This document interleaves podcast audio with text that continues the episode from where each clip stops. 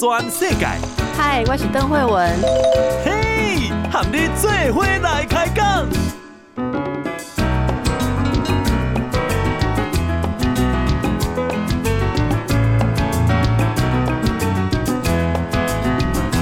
大家好，这是报道全世界，我是邓惠文。今天依然讲到这个山搜顾问哦，以及这个行义网通的技术总监哦，这是我们的郑清源先生，还有我们的小郭郭佑廷先生，这是山搜顾问哦。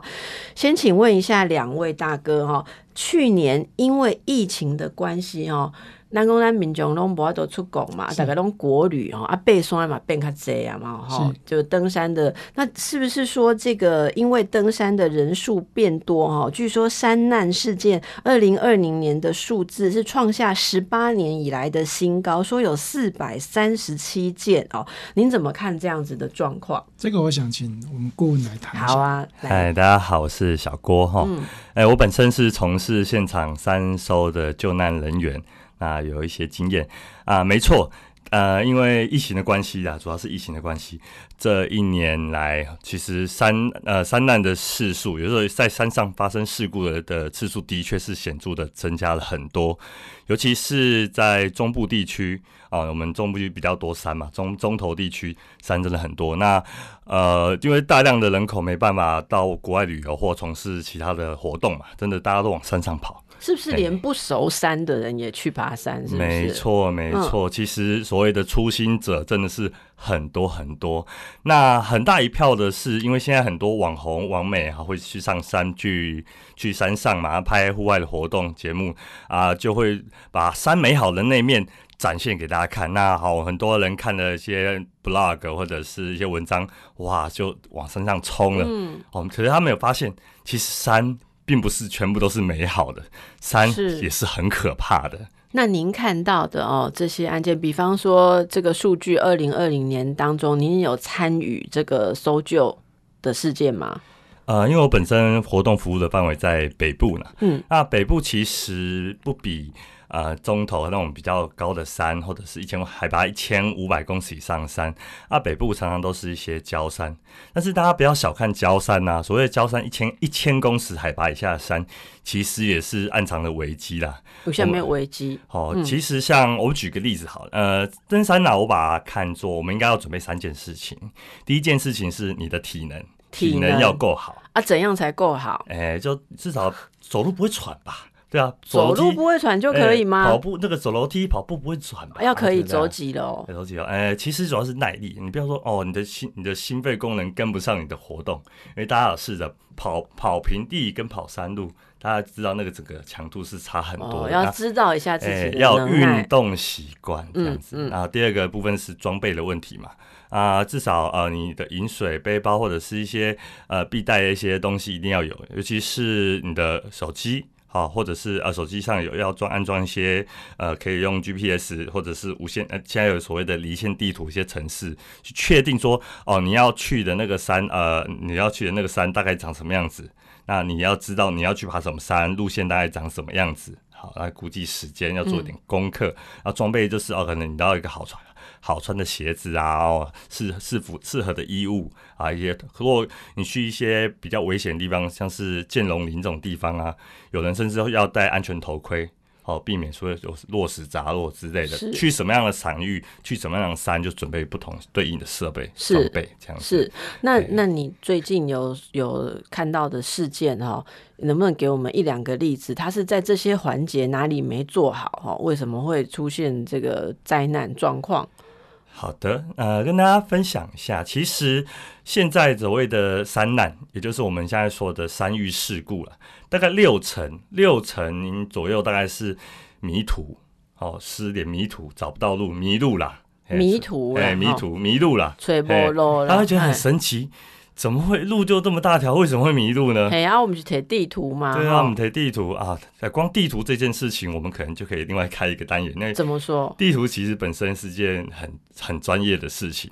那我们大家都知道，我们在市区走，现在啊，Google Map 很方便，对不对？非常方便嘛。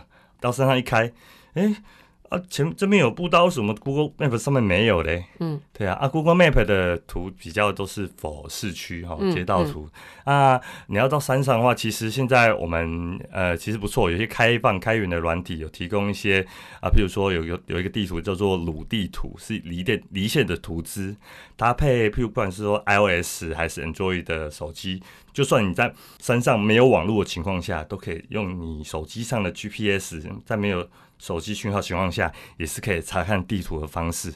但是光这件事情，对于一般不熟悉山或者是没有学习、没有接受过讲习教育的，其实他也不知道这件事情。嗯，等于说他在山上，如果他没有做功课的话，他就哦，可能我跟着人家走，哦，我说我跟着路走，就走一走，走一走，走散了，走散或走失或或者是他没有估计好他的行进时间，天黑了，哦，看不到路了，他说哇塞，怎么办？怎么办？这是在哦，这个在山里面天黑很很吓人，对啊，没有准备的。那我举个例子好了，呃，这就大概就这一两个礼拜的事啊。其实光郊山，不知道大家有没有听过新山梦湖，在新北市，在靠西子那边。像这种小小的郊山，它其实哦，走一圈大概顺顺走一两个小时就走完的的的一个地方，还是会有民众可以发生，就是啊，他可能走一走，因为还是会有一些岔路。有些岔路，他走错了，啊，走错了之后，走走走，发现，哎、欸，越走越不对，他也没有发现，哎、欸，我走错了，我应该要回头，嗯，他就继续走，继续走，结果走发现啊，怎么奇怪，跟他估计的时间不一样，然后这个路线是怪怪的，结果天色一暗，哇，我呃下午四点五点过后，天色大暗，哇塞，他不知道自己在哪里。如果运气好的话，运气好的话，他在那个地方，呃，有手机讯号，他可以有办法跟向外向可能一一九求援。啊，还有办法做球员。但是球员的时候，就是用手机定位来找他这样子、喔。呃、欸，对，那、啊、基本上现在很，现在其实科技很方便。如果你有带手机，网络又通的情况下，通常呃都会呃可能。一九的人员会引导你说啊，你你的坐标报出来，你要怎么去告报知你的位置，大概大家都还都还蛮精准的。嗯，这种方这样的情况下，其实对于救难人员来说是很安心的一个地方。啊、怕就是怕手机没有讯号的地方。对，其实啊是没电器。其实我们必须要把搜救，所谓三难搜救、三难搜救、搜跟救要分开来看。哦，尤其其实救助这件事情来说是很明确，对于救难人员来说，他们都是专业专家，对，expert 非常厉害，很会救。他只要知道你在哪里，我一定使命必达把你救出来。嘿，但最怕的是收你到，对，尤其是像山上好了，其实大部分的山域是没有所谓的手机网络的，尤其是现在四 G 网络，虽然网络的速度越来越快，但是其实你有看，你有发现，其实覆盖率是越来越差的。在山上，其实手机讯号，大家如果有登山经验的话，到一些山，你看走大概走进去不到几百公尺，哎、欸，手机那种四 G、三 G 啊，没有 G、G、G，哎、嗯，哎、欸，对，就是在山上其实没没有通讯是件很可怕的事情，因为你发生什么事情，没有人会知道，你也没有办法对外求援。是的，嗯、所以说我们尽量不鼓励独攀这件事情。独攀不是不是错误，不是不是绝对错误，没有问题，但是它风险很大。而且我觉得你今天讲一个很重要的概念是，不要以为是那种什么海拔多少的高山才有这个危机。你刚刚讲的那种山竟然也有事情，其实天就干干，因为其实我们都常常什么周末假日哦，大概就就了哦，然后就完全无装备的状况下，就想说嘿干几年年。最近那个抹茶山也是很红啊。嗯，对，对，那也是有人失踪。那它高度才九百五十公尺，是啊，那等于一般定义就是郊山。哎、欸，就是咱这大婶团散步的的这个范围，那也要在哇，抹茶山哇，那这水就去啊，结果。嗯朗马奇啊，阿弥陀佛，这样，所以大家一定要注意，真的不要轻忽。就是你真的要，你就要先做功课。你去哪？阿姆多兰来全工，那例如说假日，接下来有连假，只是去那个感觉小小的这个矮矮的山，这样子，未来散步节，那那蛮爱做做功课的是啊，哈。我呃，应该这样想，我去任何山上，就是只要是山上，就是只要是山，只要是山户外，我一定会带一些必带什么东西。第一个，呃，通手机是一定要带，那肯定的啦。嗯，我们出门一定要带。就这样是跟比较特别的是，不管我的行程怎样，我带我的背包里，我一定会带灯。手电筒或者是头灯，是我一定会带灯。是，还有基本的饮水跟基本的食量，我哎、一定会带着。基本的饮水是指多少啊？你看一天摄取量大概我我个人啊，如果是当天行程，我大概至少带两两千 CC 以上的水。嗯我个人啊，我个人啊，那、嗯那每个人的习惯不一样。这方面的话，我倒是想要跟大家分享一下一个求生方面的知识。是。其实我们有一个三三三三的法则，三三三三三。啊，大概是这样子，就是我们人类啊，就是三分钟不能缺氧嘛，三分钟要呼吸到空气嘛，对不对？是。哎，然后三小时，三小时不能失温，不能失温超过三小时。然后接下来是三天没有饮，没有喝喝到水，三天没有饮水，最后是三个礼拜没有进食，这是大概是我们一般人的生存极限。那这三这四件事情中，其中我觉得三小时失温失温这件事情是大家要特别注意的，因为你在山上缺少了食物、缺少饮水，不会让你马上死掉，你是通常都是活了下来。在山上最怕的是失温，入夜，尤其是入夜，然后那个呃温度骤降，人体的核心核心的温度失去失去温度，很快就会让你呃呃往死亡的迈进。这个进程很快，嗯，呃，在很多山上的发生死亡事故的情况下，大部分大部分都是所谓的失温，他第一个晚上撑不过去就、哦、就去了，是对是，这是很致命的一个因素，这样子。所以意思也是说，你的装备里面要有注意保暖的东西，哈，这个非常的重要，不要只有想吃什么这样子。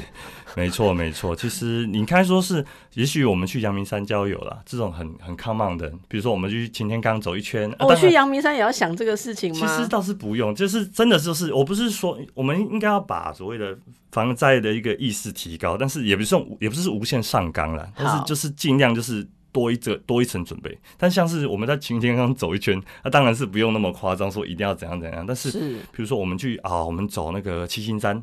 连走，它是连着青山连走，什么东西纵走这种比较厉害一点的，比较比较复杂一点行程，那你你的装备跟相对应的东西就要带齐一点。是是，我想各位听众朋友，那我等下刚刚讲啊，我唔是家己一个人去哦，有人拢等于讲无做功课，反正我都带人行，有无？很多人就是这样，嗯，可是你就是不知道，真的很容易走散。第一个，像刚才我们这个小郭哈说。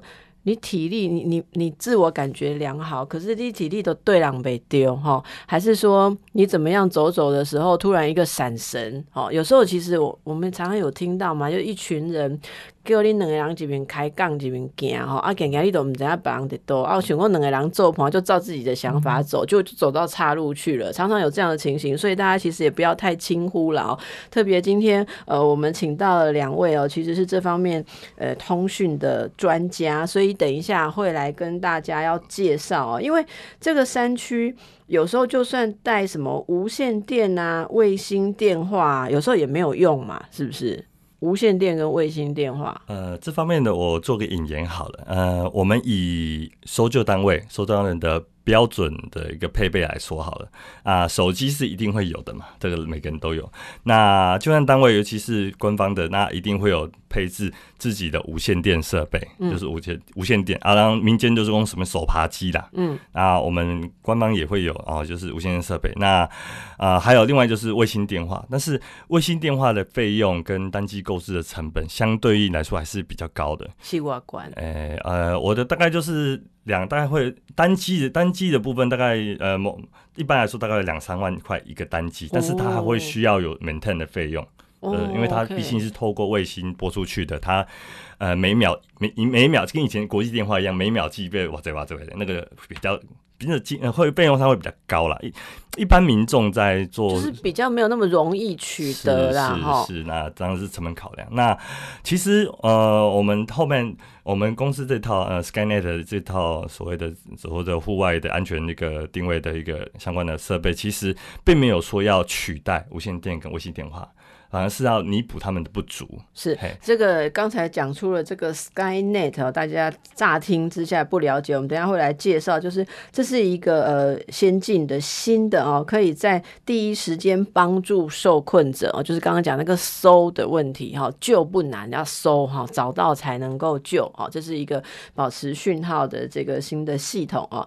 那么大家先休息一下，让你跟旁边人稍微聊一下说，说哦，原来被刷这么不简单哦。不是傻傻去就可以了。等一下我们回来再跟大家谈谈介绍这个新的通讯系统。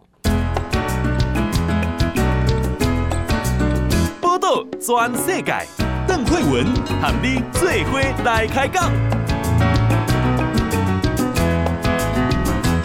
大家好，那个登来报道全世改，我是邓惠文。今天请到的是我们行义网通哦，这个算是呃山区山域通讯的专家啊，这个郑清源先生，还有我们的山搜顾问，大家听刚刚小郭哈郭佑廷先生。那我们来请教一下这个郑先生哦，这次说到的刚才这个 SkyNet 的系统是可以帮助呃登山者哦，可以保持讯号，对不对？哈，它是怎样的一个作用？它是一个呃，有点像是团队的一个合作的系统。那基本上我，我我们是有走那个 Mesh 架构了。那就是说 Mesh 架构，你在做专业，一个是接网络系统。好，那这个网络系统，它你当个想着每几人都会当做基地台。一般咱、哦、都是基地台。对，咱每每一台电话要卡通的时候，都爱有一个基地台。诶，咱一般啊，手机啊，咱若要卡通，爱透过基地台。爱透过基地台。好，啊，毋过对我来讲。好，这个每一台拢是基地台，哦、所以每一个机器拢会当经过隔壁迄个人，甲你的讯号传出去。哦，啊，所以意思是讲，我若有一支这机啊在身躯顶，我会发射，对，会发射你的，对，会甲你的队友会当做联系。你啊伫山顶的时候，因为你是一条线嘛，对，很多人就排排走，是，一个接一个。啊，这时候你第一个可能无法度甲上尾迄个联络，如果依照原本的迄个网络架构，还有基地台迄个概念，伊、嗯、是无法度甲后壁迄个联络。嗯，啊，如果用我这个系统，它就有办法把你的讯号透过第二个人这个基地台，再透过第三个人的基地台，一直传一直传过去。哦，啊，这个叫 Mesh 架构。啊，意思是不是讲我就不会受限于我们说什么基地台有没有讯号的问题了嘛？因为我们每个人都是独立的。这样一个点就是了，是啊，它机子跟机子之间是可以距离多远？大概四百公尺。四百公尺。啊，所以你四百公尺以来那无人，你就真正 GG 啊，就都还是小公共的不好啊。所以，所以我讲的是，我们是一个团队的一个系统。哦，所以可能一走散，赶快来保持联系，或者说一发现人不见的时候，它都是有效。因为其实四百公尺也蛮蛮长的。对对对，而且我们有一个。功能就是说，假设他跟你超过四百公尺或没有讯号连线的，那、啊、这时候我们系统就会发警报，嗯、那你的队友就知道说乌兰胖吉啊，而且当下 Q 个哦，对。啊，所以这个这是主要的这个要携带的设备嘛？哦，那那网络的朋友，那你才看见这画面上一台安呢，这我当哈。这个问题嘛，真好。因因为登山的人的背包 多多一个重量都是两百克，两百克，这样两百克两吗？主要是电池的重量哦，还有电池的重量，哎，电池续航力偌久？两缸，这个大机的两工，小机的差不多五工。啊，是安怎有大机甲小机的啦？大机、小机的就是简化版啦。主要是讲我大机，它的第一点是距离较远，嗯，因为希望伊用的是迄个领队，然后它可以。掌握每一个人的的位置，所以它功能比较多，上面还有一个这个荧幕哈啊，就是可以看到可能整个队友的资讯有没有连线这样子。对，没有错。啊，这这里红灯红起来是安怎？还是求救求救的一个功能？哦，按下去会求救，它就会求救，哦，就会发出一个声音哦。对对对啊，但是因为我现在是单机啊，实际上我们的系统是要接你的手机。啊，我们希望是为什么要接手机？哦，我们是希望它的架构这样的，讲我接你的手机，啊，这个的可能你的包包里头，你免提出，免提出，可以直接用你的手机去操作的话，哦，手机去操作，扩充功能，扩充功能，哦，所以手机顶头可能是用蓝牙，对，跟它连线，对，然后就有一个 app 安尼，是，好，那你得当透过手机就可以直接泡文字啊，沟通它复杂的讯息。OK，进一步的功能。是，所以这个就是你刚刚说的什么 Mesh Mesh 的网络这样，对对对，哦，这是 SkyNet 啊，所以我们刚刚听到这个通讯原理了哈，所以这个跟一般现在大家会带去登山的通讯设备的不同点？除了你刚刚讲的那个、嗯、呃，不是透过基地台之外，每个人都是一个小基地哈，还有没有什么不同？跟就单独啊，公会这个卫星电话啊，嗯、无线电啊，还嘛是无仰赖基地台啊？有什么无？个节上盖特别收在的讲，为什么设计这么小的机器哈？主要是说，假设你今天就只有自己一个人去，你也可以带。刚刚小郭也提到一个点，就是搜跟救。一般我们如果要去搜救的时候，因为他人就那么小，可能一个人就是呃一一公尺平方，你可以看到，你可视距离可能只有十公尺，就对。啊，你如果带这个的话，我可以从讯号就可以判断你有没有在这里。嗯，四弟兄嘛，四百公尺跟十公尺，是不是四百公尺开始吹掉。对，等于扩大了你的可你的这个被搜寻的范围。对，没有错，所以就简化他们的工作。你就不是一个点了，你就是一个四百公尺的面了。对，而且是一个面。对。那那目前研发的进度到哪里了？研发差不多了。那我们想要在软体上面做一些进展，呃，但、就是几挂功能顺畅度的关系啦。譬如说，你要让它有什么功能？我们希望它有呃，可以在手机上面直接当把所有的工作都操作掉。对，比如讲，我当伫手机看到地图，所以讯号要显示在地图上这样子。对，而我希望说我，我我我要跟其他人求救的时阵，我只要在手机上按个按钮，我就可以跟他求救了。哇！然后你可以直接按那个点他的也基亚的也好玩，他就会讲哦。对，那我可以跟他做直接做沟通。嗯嗯。比如讲，我用麦盖沟通，我就透过这个我的界面，我的手机上的 APP 就可以直接跟他沟通。你讲用 LINE 跟伊沟通，但是毋是透过。三 G 四 G，毋是诶嘛，因因为我若会使直接用迄，我都毋免用你这个，我都本来手机都来。我 A P P 内面就有一个对话的一个功能。哦，所以你的意思是讲，咱本身手机啊无法度讯号无法度用的时阵，我咱无法度用咱手机啊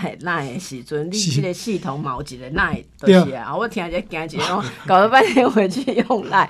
好，所以这个是算 算是很新的一个发展，算是很新的一个发展。对，因为它比较复杂。但因为我们想是，如果我们把把这些功能做好的话，在操作上面会比较顺一点。那预计什么时候大家可以使用到这一套设备？我们希望大概六月底左右，看可不可以完成，就是呃，实际上比较顺畅的一个操作。因为我大概我们上个月小郭就有带他的朋友，一群三兽的朋友到山上去做一些测试。哦针对软体做一些测试，是，但还是有一些问题啊。嗯，那所以我们也希望再做一些调整。是是，我们希望是呈现到一个最完整的一个功能跟状态呈现给 user 这样子。那呃，当然，因为这种东西，我觉得是可靠性是相当重要的啦。那当然，我们是要把它都完整的呈现之后呢，才愿意让大家开放大家来使用这样子的。不过六月其实蛮快就到了哈。那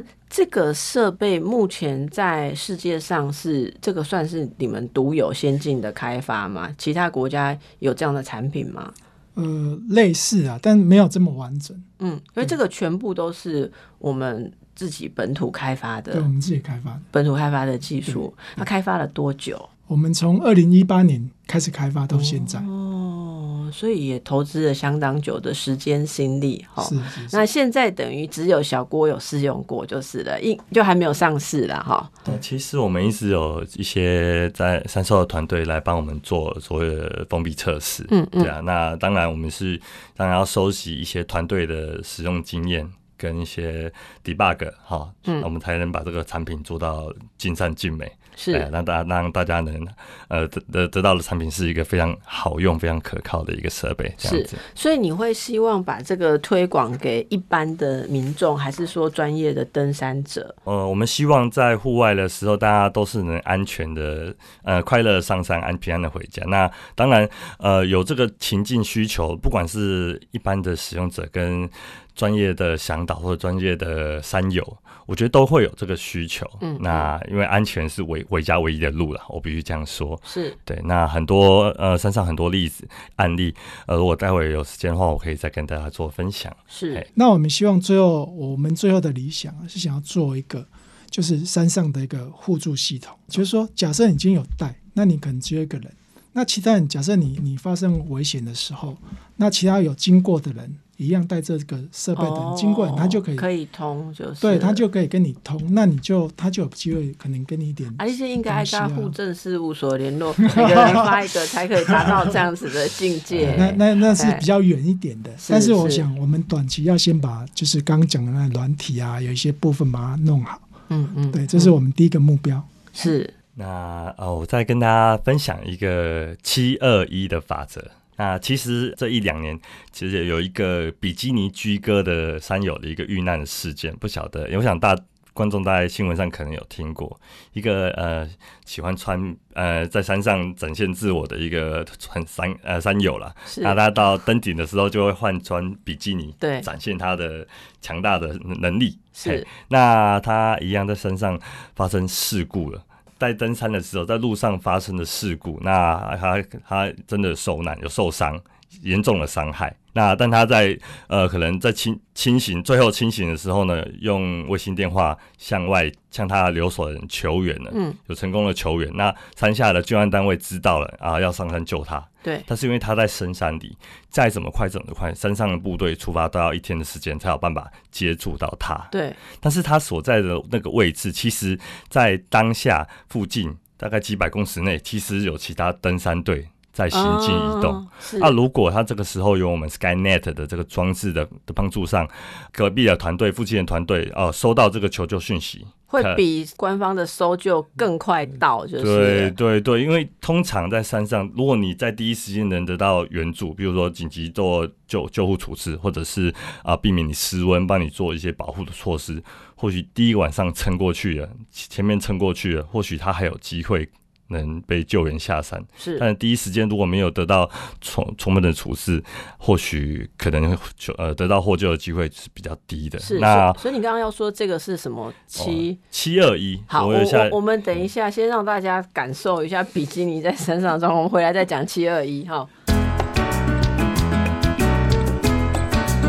报道全世界，邓慧文和你最伙来开讲。打开后，加起波豆专设改哦。今天我们谈的是这个山域哦，在山里面的安全，包括山里面新的这个通讯技术设备，叫做 SkyNet，包括这个应该说是开发者，对不对？好，开发者，呃，以及我们的三搜顾问呐。那刚才我们的顾问这个小郭告诉大家，我又忘记了七多少？对不起，是一个七二一，七加二加一等于十，十分安全。那什么原则？呃，七二一其实是一个防灾上面的意识啊。所谓的七二一就是七分自助，两分他住，一分人助。那个什么，他住跟人住不赶快吗？哎，不赶快。哎，刚刚有分享一个比基尼居哥的一个 case。那七分自助就是你要做好你的准备，不管是体能、装备以及知识，你要先把自己的自己准备好，因为通常发生事故。重要只会有你自己，你人一定要靠自己。当然，七分靠自己。是，你看，呃，在他在比基尼巨哥受伤的时候，他还有办法醒着，然后对外求救。这是自助，就是、对，这是自助的部分。那我们希望，呃，就由我们的 SkyNet 系统，呃，得到呃二分，二分是人是他助，他助就是零助啦，就是周周边的人可以迅速来取得你的帮忙。嗯，那最后一分才是所谓的官方的救援，救难队的救援。因为真的远水救不了近火，你一定要先靠自己，然后靠你旁边的 partner 或者附近的人，最后最后才是官方的救援。因为真的救援要到山上，真的是。需要一点时间，大家都知道想要去救你，但是是的，真的呃有物理上的极限，我必须这样说。那我们也希望借由这个系统，或者是呃我们提倡的软硬体的一个教育的推广，让大家在爬山的过程可以更安全。是的，是的。那郑大哥你自己也是登山爱好者嘛？怎么会想要从二零一八年就开始开发这个嘞？不算是登山爱好者，我是运动爱好者。嗯。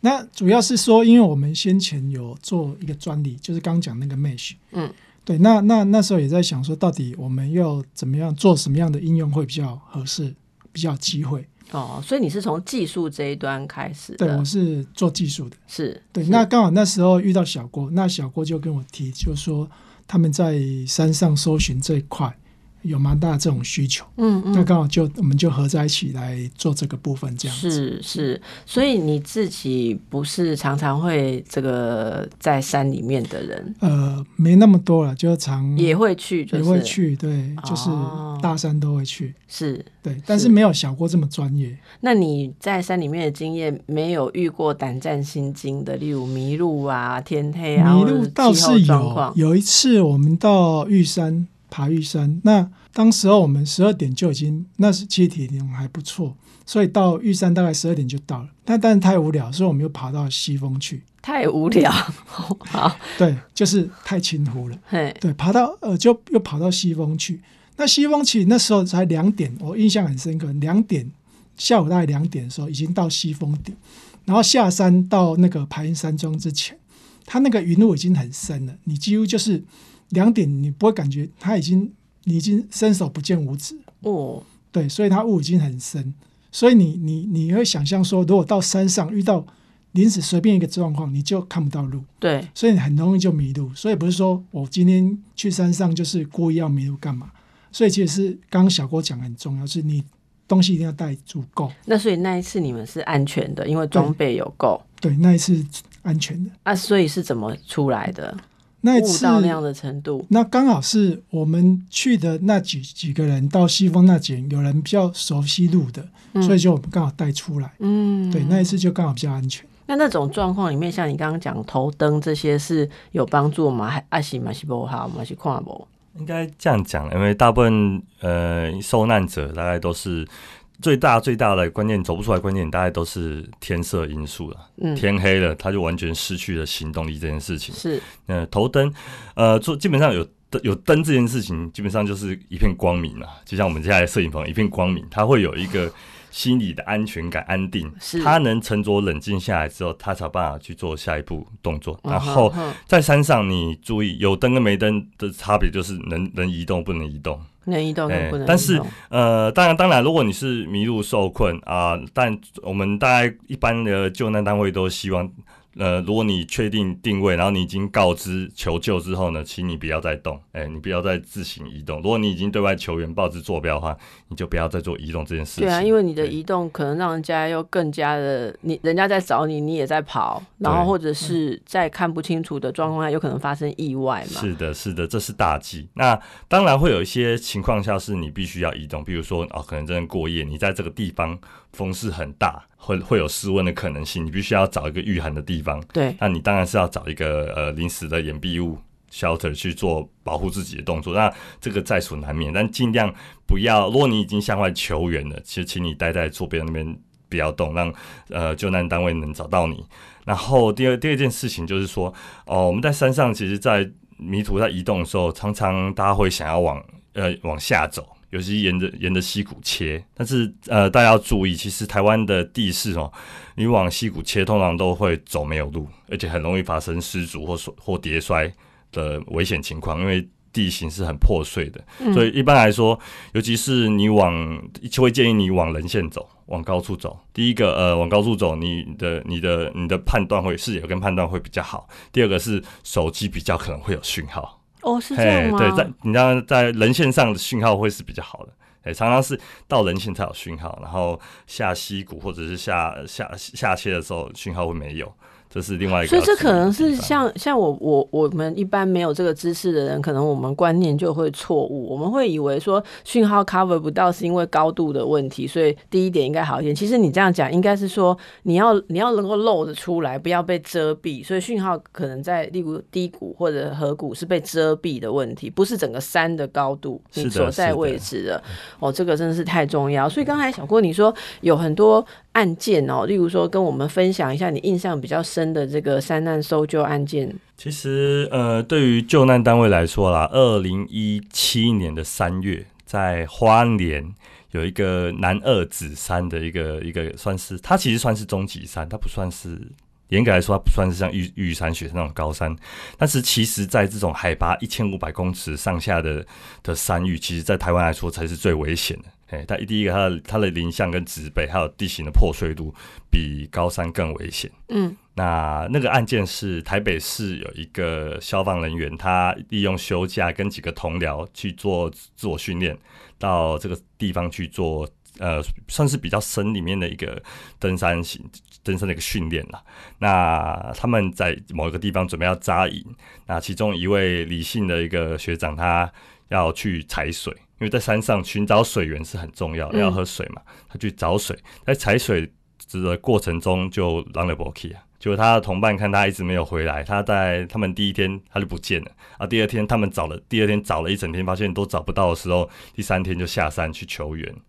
呃，这个 case 呢，他们总共搜寻了大概两三个礼拜都没有找到人，动用大量的人力物力去去救援这件事情。然后，因为那边地形很特殊，也很特别困难，在救难过程中还有造成呃民间搜救跟义消有一个人死亡，好几人受伤，代表那边的地形其实很危险。那但过了大概五六个月之后，其实这个最后找到他。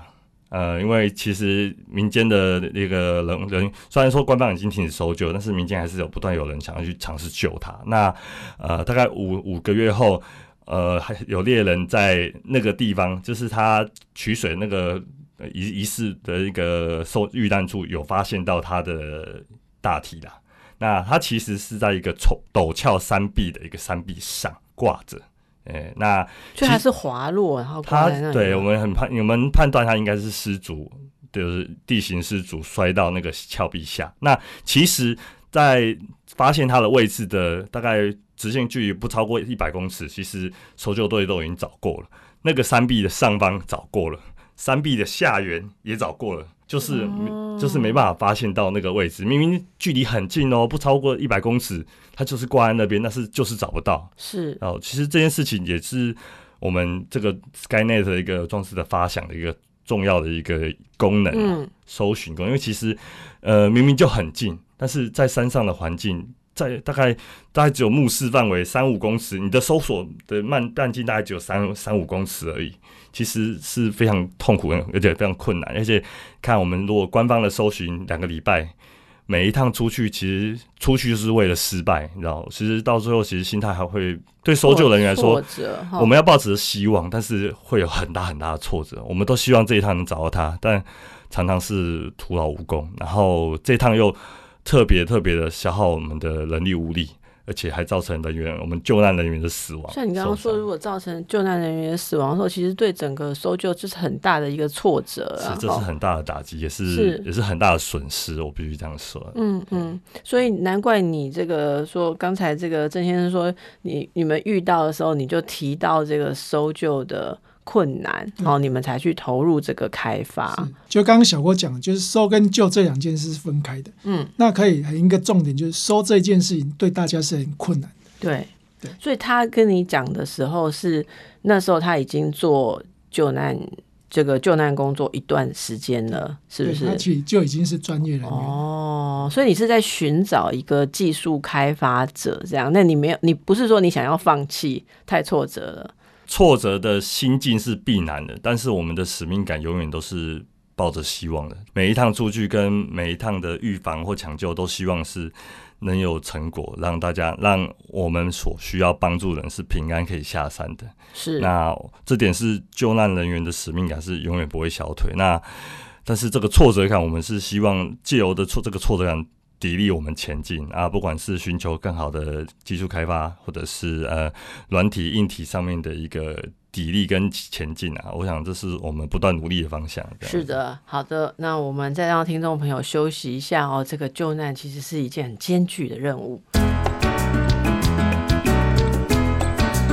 报道全世界，邓惠文喊你做伙来开讲。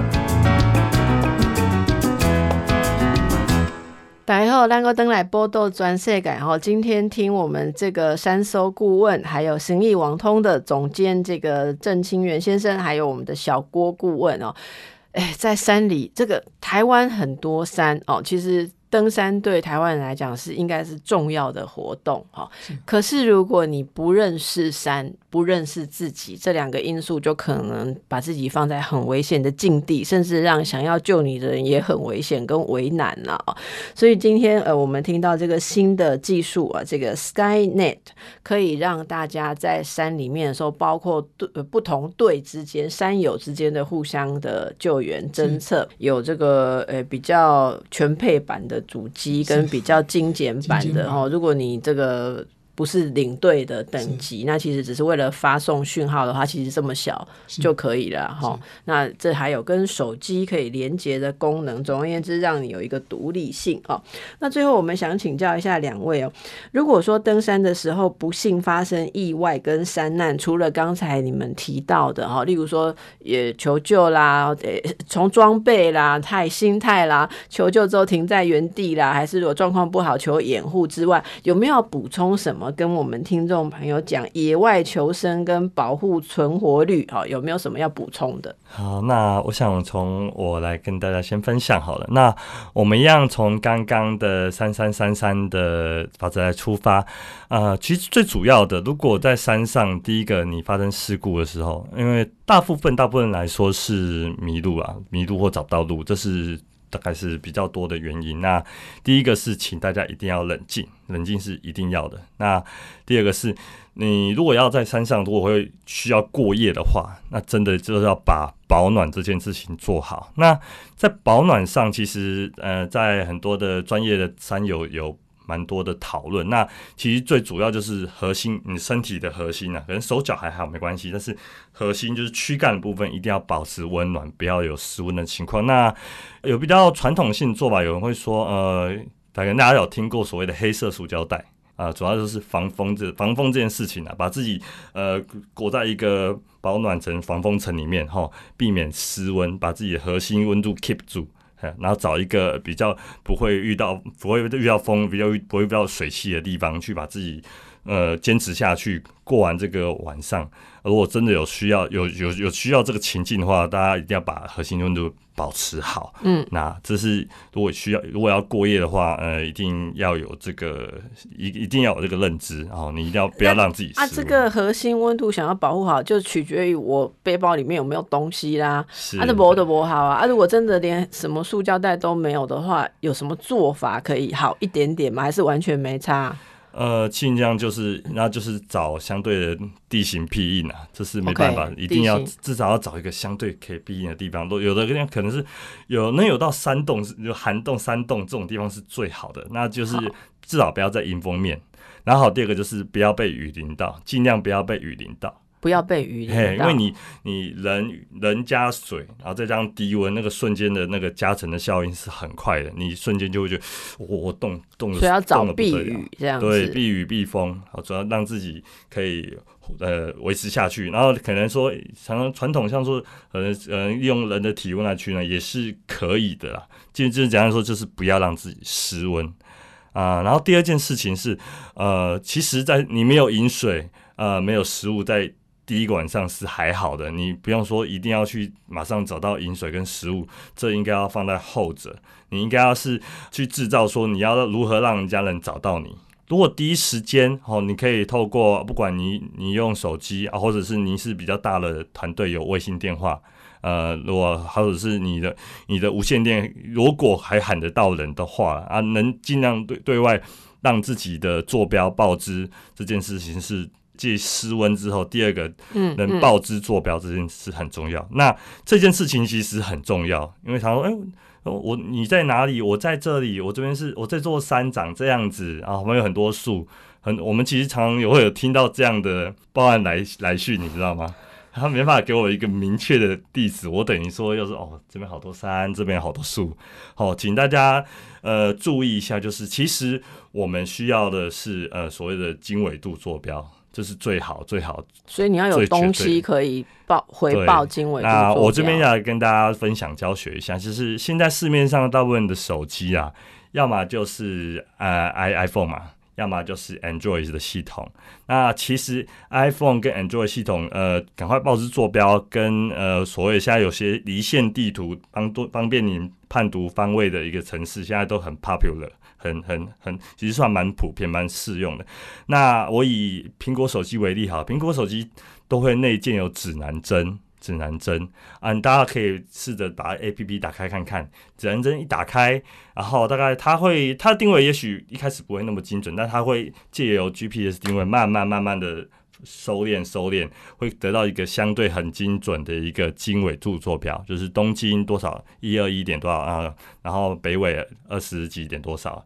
这个坐标就是。我跟你讲，这指南针，阮咱有嘛不要看，像我即马安尼，啊手机啊，Apple Watch，我这指南针啊，啊这指南针经纬度像我安尼是偌济。啊，您第要要要 iPhone 的，要要手机上的，嘿，啊那个 Apple Watch，我看到主持人现在使用的是 Apple Watch，那它就只有这个指南针是让你指方向的，其实指方向也蛮重要的啦。那但是你要报坐标，就请你报坐标。你看，有啦有啦，东经一百二十一度三十一六零，北纬二十。五度，这是咱的坐标。对对对，有啦有啦有啦。专业看法到。污染污染。对对对，所以其实大家都有这样。对，其实苹果反而单纯，它马上就可以有所谓的经纬坐标。按您只要知道那个 APP 在哪，因为它有预载。啊，Android 也有。Android 的话，因为各家的，因为 Android 的的厂牌型号比较多了，那有的厂牌会有内建啊，有的没有。那目前呢，官方啦以及啊，我们其实三友普遍普遍在用的，有一个程式叫做。